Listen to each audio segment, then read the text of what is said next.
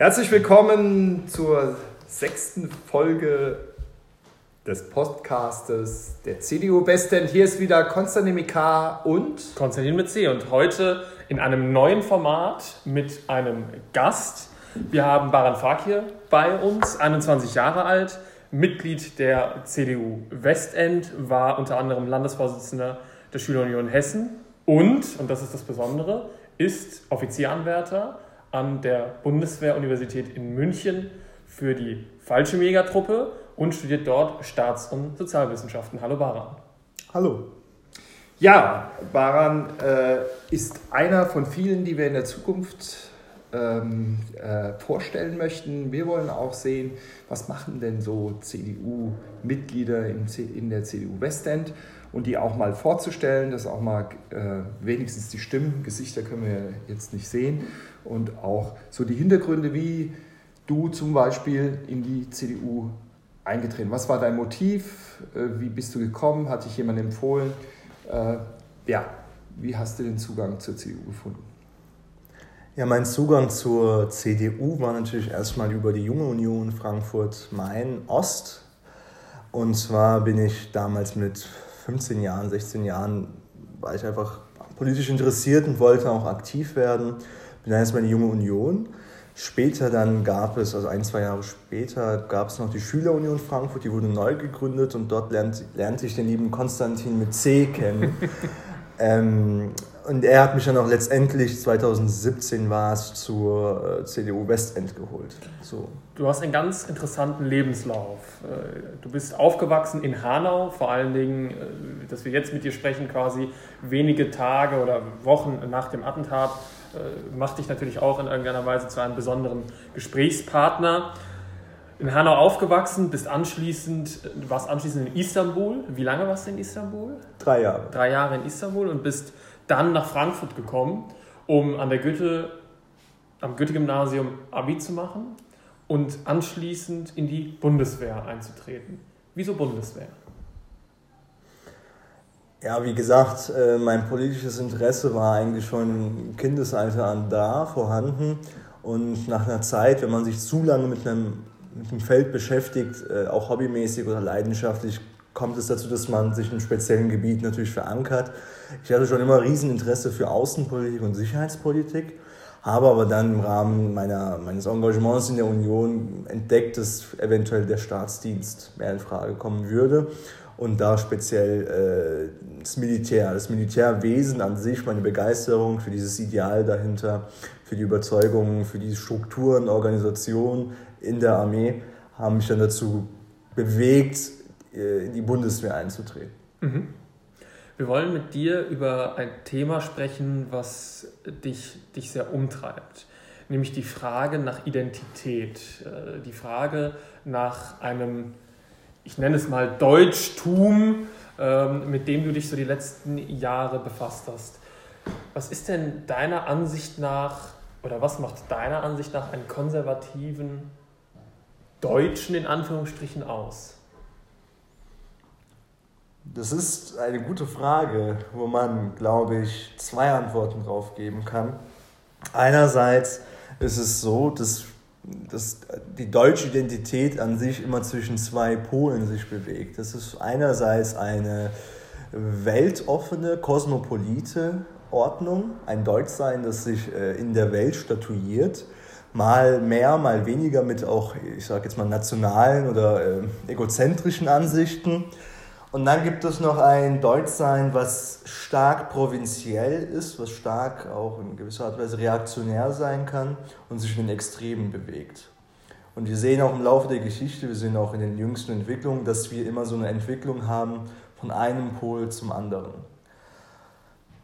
Auf beiden Seiten kann es Konservative geben, ich persönlich würde mich natürlich eher auf der ersteren, auf diesem, auf diesem kosmopoliten Pol verorten. Vor allem als Frankfurter glaube ich, dass wir auch in dieser Verantwortung liegen. Also jetzt, wenn wir von der CDU Frankfurt reden, als Konservative in Frankfurt, wie wir uns äh, sozusagen vermarkten, spielt für uns ein Goethe, ein Schiller, ein Lessing, eventuell an andere Wissenschaftler unsere Stadt als Messestadt, also eigentlich schon seit der von der Historie bedingt weltoffene und an die Welt angeschlossene Stadt eine andere Rolle als zum Beispiel irgendwelche provinziellen Gebiete bzw. ländliche Gebiete. Okay. Wie siehst du die Rolle von Menschen mit ausländischem Hintergrund, sage ich mal, mit ausländischen Wurzeln in der CDU Frankfurt, allerdings auch in diesem Staat Deutschland? Ich glaube, die CDU Frankfurt hat es einfacher mit dieser Frage. Dadurch, dass es für die meisten Mitglieder auch äh, Alltagsrealität ist, dass man auf Deutsche mit Migrationshintergrund, Deutsche aus verschiedenen, also mit verschiedenen, einer anderen Herkunft ähm, begegnet und mit denen auch politisch sich unterhalten kann, mit denen man zusammen auch politisch sich engagieren kann, was unternehmen kann. Dementsprechend fällt es wahrscheinlich uns hier einfacher, dass jemand sagt mit Migrationshintergrund, ich möchte in die CDU eintreten, weil ich einfach hinter den Werten stehe. Oder beziehungsweise weil ich mich vielleicht nicht mit der aktuellen Programmatik der Partei, aber mit dem Grundgerüst, also das Konservative, ähm, das christlich-soziale, das christlich-demokratische, mit dem identifizieren kann, mit den Grundwerten der Partei. In Deutschland ist es, muss man sagen, vielfältiger. Ähm, erstens, also wir haben zwei Gruppen. Erstmal, auch wenn wir die ungern hätten. Wir haben eine, man könnte jetzt äh, einfach sagen, Bio-Deutsche, wird ja mal scherzhaft, aber auch manchmal ernst gemeint. Oder beziehungsweise eine Autochtone könnte man jetzt äh, meinen. Bevölkerung, also eine Bevölkerung, die seit mehr als drei Generationen hier in Deutschland lebt, das hier auch seine Wurzeln hat, beziehungsweise auch in ähm, schon immer deutschsprachigen, zumindest in den letzten Jahrhunderten, Gebieten. Und dann haben wir noch eine Gruppe an Menschen, die vielleicht vor drei Jahrzehnten, vier Jahrzehnten in dieses Land äh, eingewandert sind oder als Gastarbeiter kamen und die auch jetzt hier geboren, aufgewachsen sind, aber vielleicht vom Phänotyp oder vom religiösen Hintergrund her doch anders sind. Jetzt muss einerseits die Gruppe an Deutschen, die länger hier leben, bereit sein, diese Menschen willkommen zu heißen. Sie müssen erstmal von sich aus behaupten, wir wollen diese Menschen auch hier haben, wir wollen die auch fest integrieren. Andererseits muss die ähm, zweite Gruppe auch sagen, wir wollen auch hier bleiben. Das ist auch unser Land und auch unsere Gesellschaft, wir gehören dazu. Wenn das beides sozusagen aufeinander trifft, haben wir eine wundervolle Stimmung, wir haben ein, ein, ein, eine perfekte Umgebung, wo Integration, menschliches Zusammenleben stattfinden kann. Und ohne über irgendwelche Ansätze zu reden, ohne über irgendwelche Projekte zu reden, ohne über Integration, multikulturelle Gesellschaft zu reden, wird da sowieso eine Symbiose entstehen, eine perfekte Mischung, weil das einfach aus dem Leben heraus geschieht. Mhm. Das haben wir natürlich in weiten Teilen unseres Landes leider nicht. Es ist immer noch für viele Menschen äh, missunverständlich, beziehungsweise Menschen akzeptieren einfach nicht, wenn man sagt, man ist Deutscher, weil man äh, doch in Anführungszeichen türkisch aussieht oder iranisch oder spanisch äh, oder weil man einen anderen Namen hat. Äh, für viele Menschen ist auch die Religion per se noch ein Grund äh, zum Selektieren, wo man sagt, ja, ein Moslem kann sich halt nun mal schlecht integrieren in Deutschland, weil er kann ja aufgrund seiner Religion nicht das Grundgesetz anerkennen. Dann haben wir auf einmal eine ganz andere Ebene außerhalb der kulturellen. Wir haben eine politische Ebene. Also es gibt ja auch viele, die behaupten, Integration in Deutschland müsse über einen Verfassungspatriotismus oder Systempatriotismus geschehen. Ob das so gesund ist, ist die andere Frage. Ähm, also es ist vielfältig und wir sehen auch an vielen Orten, dass es zu Konflikten herbeiführt. Wobei ich in meiner eigenen Betrachtung jetzt sehe, dass in einer in, einem, in einer großen Mehrheit unserer Generation, also jetzt von Konstantin und meiner, so Konstantin mit C, dass die Mehrheit der Mitmenschen sich schon als Deutsche sehen und auch darauf beharren. Unabhängig von ihrer von unabhängig von ihrem Background, unabhängig von ihrer sozialen oder ethnischen Herkunft, sagen sie, wir sind Deutsche, mhm. wir sehen anders aus, wir haben einen anderen Hintergrund, aber wir gehören fest dazu. Das heißt, das ist schon mal eine der schönen Entwicklungen, dass wir sehen können, im Gegensatz zu der ersten Generation, zweiten Generation, wenn wir jetzt von den klassischen Gastarbeiter reden, die noch wirklich behauptet haben, ja, sie sind Türken, sie, werden, sie wollen auch irgendwann zurück, sie wollen dann in der Heimat ihr Haus kaufen, dort leben, haben wir jetzt Menschen, die fest verankert sind in diesem Land und unabhängig von diesen Hintergründen auch äh, über ganz andere Themen reden. Sie, reden, sie denken auch nicht mehr in Grenzen, sie ge gehören zu Deutschland, sie gehören zur deutschen Gesellschaft und nehmen auch alle Angebote dieser Gesellschaft wahr, sprich, die können sich auch mal ein Leben in Europa vorstellen. Die reden über ein Europa. Die haben ein Euro europäisches Selbstverständnis, weil sie einfach beruflich oder akademisch immer verreisen können und das auch machen. Mhm. Und dementsprechend haben sie äh, auch politisch nicht mehr die eingeschränkte Sicht, würde ich schon fast sagen, der früheren Generation. Und nichtsdestotrotz äh, bist du für mich immer noch, wenn ich an Bundeswehr denke, ein Exot, äh, deshalb auch interessanter Gesprächspartner. Wie erlebst du das im Alltag? Ist das ähnlich, dass, dass dir Menschen begegnet, wie wir das jetzt auch tun, sondern eher jetzt mal erstaunt ist? Oder erlebst du da schon eine Normalität auch da drin? Ähm, beides. Also das Menschenstaunen mit meinem Migrationshintergrund durch in der Armee diene, hatte ich jetzt nicht so oft. Das ist für die meisten dann, also zumindest im Kameradenkreis ist es eine Normalität. Ähm, und Negatives selbst persönlich habe ich noch nie erlebt. Es gibt natürlich immer hier und da ein paar Menschen, die meinen ähm, zu sagen, dass Menschen mit Migrationshintergrund immer noch nicht in der Bundeswehr dienen sollten. Da ist aber die Gegenantwort ganz einfach, ja, äh, was machen denn deine Kinder? Sind die denn überhaupt in der Armee? Das ist halt immer so natürlich eine ähm, einfache, plupse Antwort, aber die gehört auch einfach dazu. Ähm, ich sage halt immer, dass äh, ich in der Bundeswehr diene, ist eigentlich gar nicht so exotisch. Ich hatte, als ich in den ersten sechs Monaten in die Bundeswehr eingetreten bin, war ich im Offizierenwetterbataillon in Hammelburg und die beiden Offizierenwetterbataillone hatten als Verbandsabzeichen das Eiserne Kreuz drauf, beziehungsweise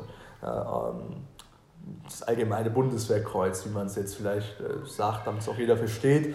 Und es war so, dass ich immer wusste, ich bin nicht der Einzige oder der Erste, äh, der ein bisschen anders ausschaut, der aus dem Raum Türkei kommt, der zum Beispiel ein eiserne Kreuz auch vielleicht nicht als Abzeichen, aber als Verbandsabzeichen an der Brust tragen darf, weil die Armee war eigentlich, was das angeht, immer Vorreiter.